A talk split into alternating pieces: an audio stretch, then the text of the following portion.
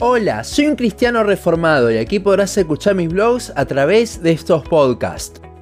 Continuamos con el estudio de la carta hacia los filipenses. Hoy veremos en los versículos 15 del capítulo 3 al versículo 1 del capítulo 4 cómo Pablo anima a los filipenses a vivir con la esperanza y el deseo de parecerse a Cristo, tal como él lo hacía.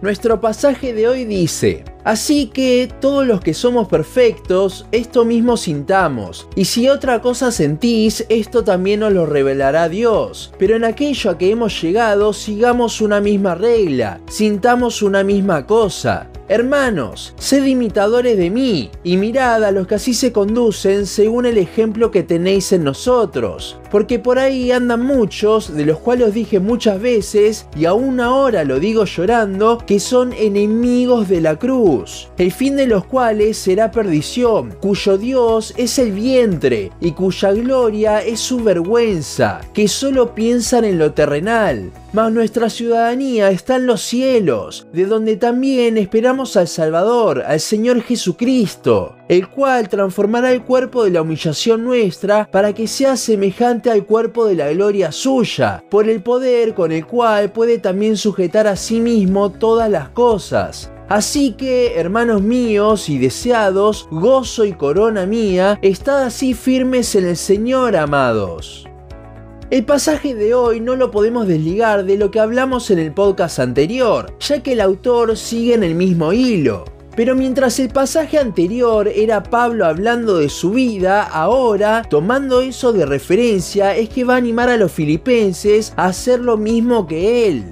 El podcast anterior terminó viendo cómo el apóstol deseaba llegar a la meta, a como Cristo, el versículo 15 entonces es el comienzo de las palabras de ánimo que les dará a los filipenses basándose en todo lo que dijo antes. En este versículo Pablo primero se dirige hacia los perfectos. Como muchos ya deben haber escuchado, una mejor traducción del original para esa palabra es maduros. Y esto tiene sentido, ya que si vemos los versículos 12 y 13, Pablo mismo reconoce todavía no ser perfecto, ser como Cristo.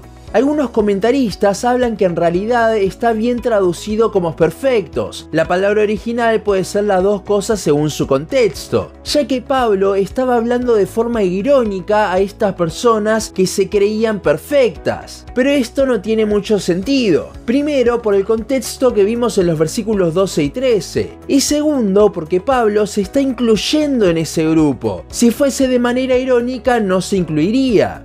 Continuando con el versículo, vemos que dice esto mismo sintamos. ¿A qué se refiere? ¿Qué quiere Pablo que todos los maduros en la fe sientan? Bueno, no es la primera vez que se dice esto en la carta. Vemos en el versículo 2 del capítulo 2 que se exhorta a lo mismo. En este versículo el contexto era el tener el amor fraternal pareciéndose a Cristo, versículo 2.5.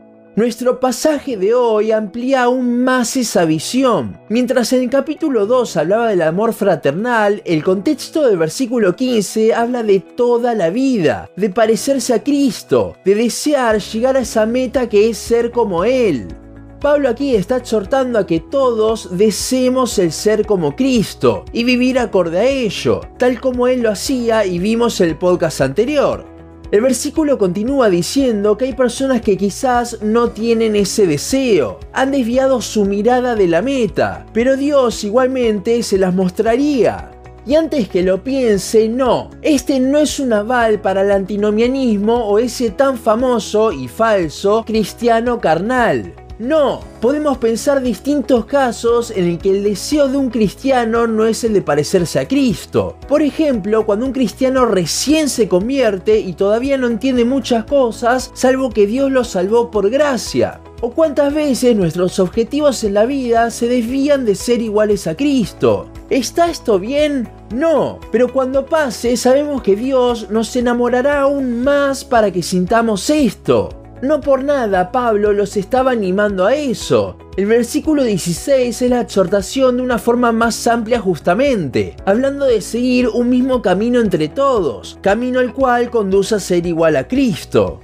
Llegando al versículo 17, este puede sonar un poco arrogante, pero no, recordemos que Pablo solo quería el bien de los hermanos en Filipos, por eso el capítulo 1, el versículo 4.1 y hasta la misma carta. Matthew Henry hace una observación de la palabra imitadores muy interesante. Él habla sobre cómo la palabra en su original tiene que ver con el teatro y es la palabra de la cual procede la palabra mímica. Matthew Henry nos habla sobre cómo no solo es una imitación de las palabras, sino de la conducta misma, la forma de ser. Estas palabras no están dichas en un tono arrogante de mírenme a mí porque yo soy un santo. No, están dichas con el fin de tener un referente de vida cristiana, ya que el apóstol tenía más experiencia. En nuestra vida cristiana debemos tener personas que actúen de referentes para nosotros. Claramente no van a ser perfectos, pero igualmente los podemos usar de ejemplo, y no solo a los apóstoles, sino a todos los que se conducen de una forma bíblica buscando ser como Cristo.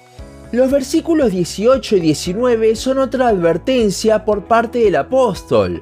Mientras muchos hablan de cómo pueden ser libertinos de los que está hablando aquí Pablo, lo veo poco probable, ya que unos versículos antes estaba advirtiendo de los judaizantes, los cuales eran todo lo contrario. Si ya tenían problemas con los judaizantes, sería raro que tuviesen problemas también con los libertinos. Es muy raro estar peleando al mismo tiempo con el legalismo y el libertinaje. Además, según las cosas que dicen estos versículos, coincide mejor con los judaizantes. Veamos. Primero dice que ya les dijo muchas veces sobre estas personas, algo que nos hace acordar el versículo 1 de este capítulo, donde dice que no le es molesto el repetirle las cosas y pasa a advertirles de los judaizantes. Vemos aquí entonces otra repetición, y esta repetición vemos en el versículo 18, que Pablo la dice llorando.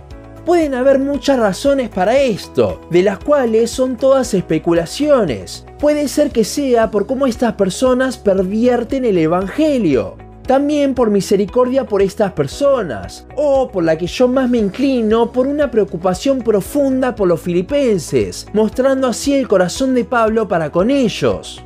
Cerrando el versículo dice que son enemigos de la cruz, y esta es una de las razones principales por las que me inclino por los judaizantes, ya que ellos, con su afán de imponer la ley judía, minimizaban la cruz al punto de no hacerla suficiente sin las obras de la ley. En el versículo 19 vemos cómo realmente eran estas personas. Eran personas centradas en sí mismas, que se jactaban de cumplir la ley y solo pensaban en sus obras, lo cual haría que en un futuro se pierdan y terminen avergonzados porque lo que creían no era así.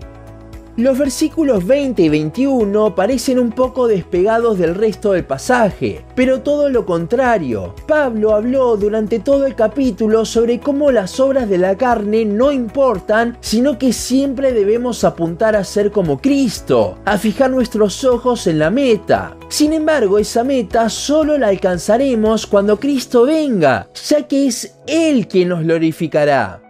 El apóstol comienza hablando de nuestra verdadera ciudadanía, marcando así una diferencia con estos judaizantes. Además acordémonos de lo importante que era la ciudadanía para un filipense. Ellos tenían la ciudadanía romana en alta estima, pero la ciudadanía celestial era aún más alta. Mientras los judaizantes se concentraban en las obras de la carne, en lo terrenal, nosotros debemos enfocarnos en el cielo, en casa, en cómo aquí somos extranjeros. Y un extranjero, ¿qué es lo que más ansía? Ir a casa. Pero esto solo lo haremos cuando vuelva Cristo y nos glorifique. Nuestro deseo de parecernos más a Cristo nos debe llevar a esperar con más expectativa el regreso de nuestro Salvador, ya que será allí cuando Él nos transforme, nos glorifique y seremos como Él.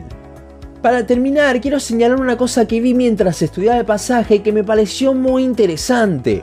Los judaizantes, si uno veía la forma de vivir que tenían, era una forma de vivir muy piadosa. Se podría decir que eran muy obedientes a la palabra de Dios. Sin embargo, aquí Pablo nos advierte de seguir su ejemplo. Dice que son enemigos de la cruz, que solo ven lo suyo. ¿Por qué es esto? Por el objetivo que tenían. Y aquí hay una diferencia abismal entre los judaizantes y las personas como Pablo, de las cuales sí debemos tomar ejemplo.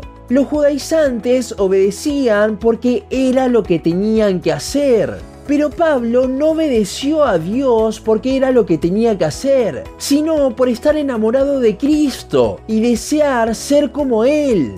Mientras lo de los judaizantes era puro moralismo, sin importar la cruz ni Cristo, lo que anima a hacer Pablo aquí es una obediencia por amor a Cristo, por desear parecernos más a Él. Como vimos en varios podcasts dentro de esta serie de filipenses, nunca llegaremos a ser como Cristo hasta que Él nos haga de esa forma. Y es Él quien nos va santificando. Nuestra obediencia también viene de Él. Nosotros nos debemos centrar en conocerle más. Cuando lo deseamos a Él es cuando nuestra vida tendrá ese sentir del que habla Pablo. A esto mismo exhortan que estén firmes en el versículo 1 del capítulo 4. A estar firmes no en nuestras obras, no en nuestro caminar, sino en el Señor, ya que es Él quien nos hace avanzar. Mientras nos aferremos a Él podemos estar seguros que avanzaremos en nuestra vida cristiana.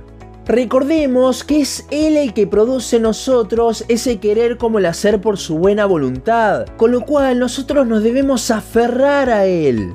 Lo que más importa en esta vida, lo que Pablo está reflejando en este capítulo 3, es que nada de las obras importa, todo eso es basura, solo importa Cristo. Es en Él que somos santificados, no por nosotros mismos.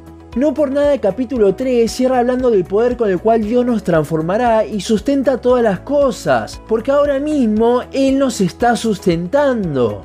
Si algo se resume lo que debemos hacer en esta tierra, es en desear ser como Cristo, y de allí se derivará todo teniendo en esto mente. Nuestra mente se debe fijar en Cristo, nada importa si no estamos enamorados de Él.